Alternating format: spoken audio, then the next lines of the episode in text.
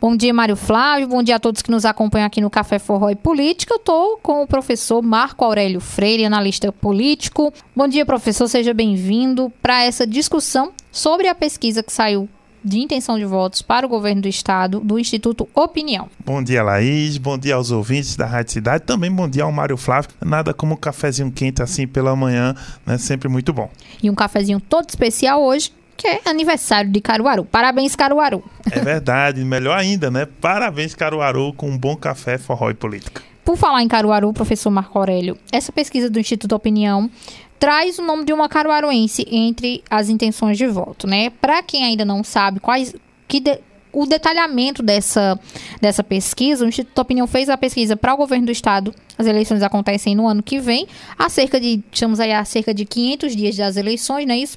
Professor. Exato. E aponta o seguinte, que os pernambucanos, se a eleição fosse hoje, teriam 26,8% de intenção de voto em votar em Marília Reis, que é do PT. Já é, Raquel Lira né, aparece nessa pesquisa com 9%, seguida de Anderson Ferreira, né, isso, professor? Que é de Jaboatão. De Jaboatão, com 7,4% das intenções. Em quarto lugar está o ex-prefeito do Recife, Geraldo Júlio, vem tecnicamente empatado com o Miguel Coelho, prefeito de Petrolina. Eles têm 6,7% e 5,6%, respectivamente. Professor, o que é que representa nessa pesquisa aí, nessa, na sua avaliação, Marília Reis está em primeiro com 26,8% dos votos, sendo ela uma candidata que sairia pelo PT. Exatamente. Olha, que, que interessante. Você já fez uma ressalva fundamental. Essa pesquisa está a 500 dias da eleição real, então ela ainda, obviamente, não vai ser considerada a pesquisa que vai. É, é, que o resultado da urna necessariamente vai ser esse, até porque o número de indecisos e, e, e pessoas que votam nulo ou branco hoje deve, é, é imenso aí na própria pesquisa. É, na pesquisa, brancos e nulos são 19%, né? E indecisos 20%. Exato. Quase 40%. Exato. Um 40% aí do eleitorado né, que ainda não, não estão preocupados com, a, com o processo eleitoral agora. Mas, entrando na sua pergunta, é muito interessante o seguinte: a Marília Reis vem com essa força e, e, representa o seguinte: o nome dela é um nome que cata, é, catalisa no estado inteiro. Ela tem na, dentro do, da pesquisa, para quem quiser depois observar, ela tem uma coisa bacana para ela, que é o seguinte: ela conseguiu ser citada em todas as regiões do estado. A pesquisa foi dividida em região metropolitana, Zona da Mata Agreste e os sertões. O sertão que envolve o Pajeú e o sertão central, que é Salgueiro, e o sertão de São Francisco, que é a região de Petrolândia até Petrolina. Ela conseguiu é, votação, é, intenção de voto, Laís, em todas as regiões do estado. O que é, o que chama a atenção na pesquisa é só um detalhe, é que ela teve mais intenção de voto na zona da mata do que no, na região metropolitana. Embora ela é recém candidata, foi recém-candidata ao Recife, a prefeitura do Recife perdeu. Então muito se discute que isso vem desse recall, desse lembrança, essa memória que o eleitor teve em recentemente ter, ela tá com o nome nos holofotes. Mas representa para o PT uma força importante, principalmente se o PT lançar candidatura nacional, como se ensaia aí com o presidente Lula. Isso faz com que o, o, o PT possa ter, que ele vai precisar de uma candidatura local para garantir a eleição do Lula, ou pelo menos para garantir palanque ao Será Lula. Será que seria essa a oportunidade da Marília que ela tanto quer? Exatamente, e essa é uma questão que o partido vai ter que resolver, por quê? Porque há um outro cenário nessa, nessa pesquisa que coloca Humberto Costa no lugar da Marília e o voto, o, o voto muda completamente.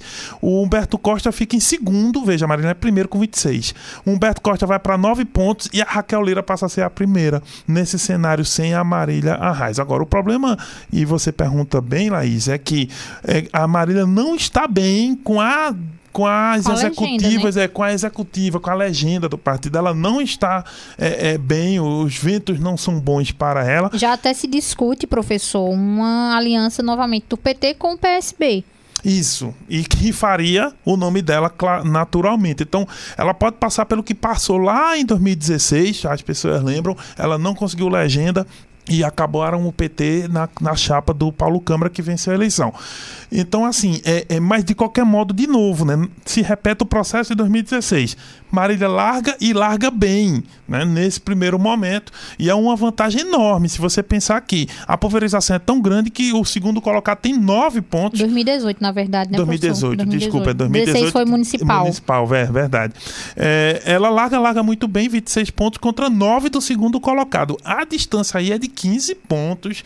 Isso muito tem muito a ver com a memória do eleitor e com o nome forte que ela tem ainda no estado. E por falar no segundo colocado, seria a prefeita Raquel Lira, né? E dois nomes que se discutem muito do, da, do lado de Raquel Lira é ela e Miguel. Miguel aparece em quinto lugar aí nessa situação todinha. Essa pesquisa talvez seria o momento deles repensarem aí numa chapa Raquel, Miguel. Boa, boa pergunta, boa mesmo. Essa pesquisa vai começar a ensaiar esses movimentos, tá? O Anderson Ferreira tá com entre entre é, a Raquel com 9 e o Miguel com 5,6, você tem o Anderson com 7. Esses três prefeitos aí que são todos eles prefeitos hoje e que estão lutando, né, para se cacifar ou não dentro dessa campanha eleitoral. Olha, eu vejo que a Raquel ficou muito bem cotada, é um nome por quê? Porque ela vem forte no Agreste, dentro da pesquisa ela teve 25 pontos no Agreste, que é exatamente onde ela hum faz uhum. política, né? E, e, e, só que ela teve uma votação de 0,8 lá em Petrolina, na região do Sertão. Na região metropolitana, há uns dois pontos que ela ainda conseguiu, mas é no Agreste que a base eleitoral dela que ela firmou. Já o Miguel é o contrário. O Miguel no Sertão tem 48% de intenção de voto, Marília 16 e o resto é um, é, Raquel 1 e o resto zero.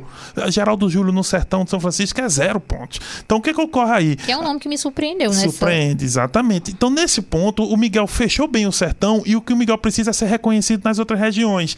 Raquel, ela não domina o, o Agreste sozinho, assim, mas ela tem uma votação estupenda, né? Uma intenção enorme, 25 pontos. E aí ela parte de uma região mais populosa que Petrolina. Então, esse é o grande questão. Quem vai ser mais conhecido na, no Recife para ser o candidato da oposição? Aí vamos ver quem está andando mais. Hoje é Miguel mas isso ainda não se transformou em intenção de voto no Recife. É, e ainda tem, assim, outras questões aí por trás. Por exemplo, já surgiu a, a, o boato na cidade de que João Lira não queria que Raquel deixasse a prefeitura, prefere que ela termine né, a legislatura aqui na cidade para depois tentar algo maior, enfim muitas costuras, né? Sim. E a pesquisa bota molho nisso. A é. pesquisa bota mais um caldinho. Bota aquela nessa... pulga atrás da orelha. Né? Exatamente. Né? Ou senão, né, bota mais pó nesse café aí. Vamos ver o moído, né? É. Professor, outra coisa que a gente a, a, avalia nessa, nessa votação é o seguinte: o Geraldo Júlio. Ele deixou a prefeitura do Recife. É um nome ainda muito forte, muito é, presente na cabeça das pessoas. E ele hoje é secretário de Desenvolvimento Econômico de Pernambuco. Porém, desde que ele assumiu, o homem não participa de coletivas do governo do estado, não concede entrevistas. Geralmente quem fala é a executiva da pasta, que é, se eu não me engano, é Ana Paula Vilaça, o nome dela.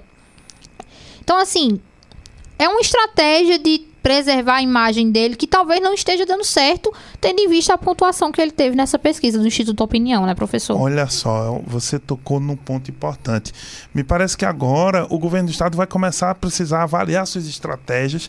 Claro, 500 dias da eleição, a máquina governamental do PSB é, é a pandemia também, a né? pandemia, né? a máquina do PSB é formidável, eles sabem fazer campanha, eles têm 53 prefeitos, eles têm a Frente Popular com mais de 130 ou 120 prefeitos aliados, tudo bem bem, isso tudo é verdade. Mas, sendo muito claro, é preciso que um nome, um nome que que é, converta isso em apoio, né? Um nome que atraia as pessoas, a Frente Popular. E o Geraldo tem uma, uma, rejeição muito grande. Vou só. O grande problema é que lá no, no Sertão zero ele pontua zero, aqui no Agreste é dois ou três pontos, dentro da pesquisa, tá?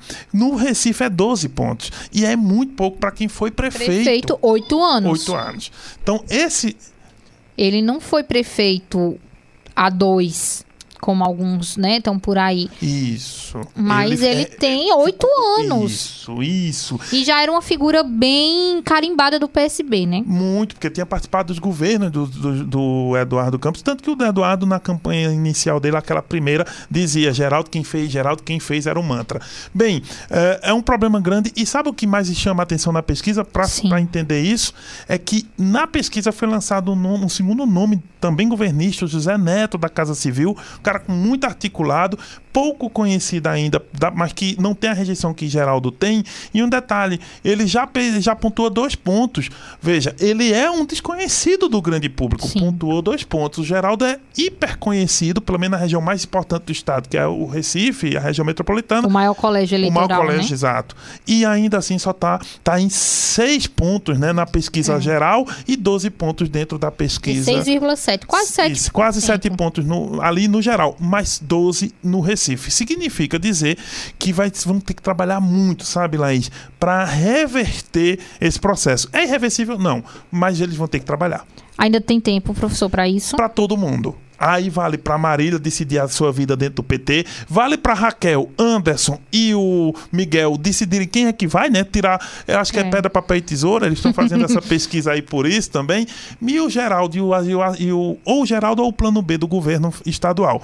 Não tem nada decidido, mas agora a partir de agora a gente tem números com que contar. O professor, e só para lembrar, né, fora todos esses nomes que a gente citou, a pesquisa ainda cita o do ex-ministro Zé Múcio Monteiro, que no momento está sem filiação partidária área.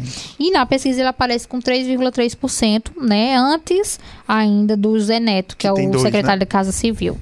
Perfeitamente. Então, assim, tem muito nome, muita água para passar debaixo dessa ponte, né? E eu acredito, como o senhor disse no começo dessa, dessa entrevista, que vai servir para muitas avaliações dentro dos partidos aí do que eles realmente querem e vão fazer para o próximo ano, né? É, vamos aguardar, né? Mais água que passa embaixo dessa ponte. O que é mais divertido é que nós vamos tomar muito café, né? Enquanto a gente vai avaliando, a gente vai tomando café e escutando forrozinho. Quanto mais vai se aproximando aí do, do da eleição, mais pesquisas vão saindo e mais avaliação tem para ser feita. Sem dúvida. Professor, muito obrigada pela participação aqui no Café Forró e Política e até uma próxima. Até a próxima, né? E um bom dia a todos. Então é isso, Mário Flávio. A gente volta aí com você nos estúdios. Laís Florencio, Rádio Cidade. Todo mundo ouve, todo mundo vê.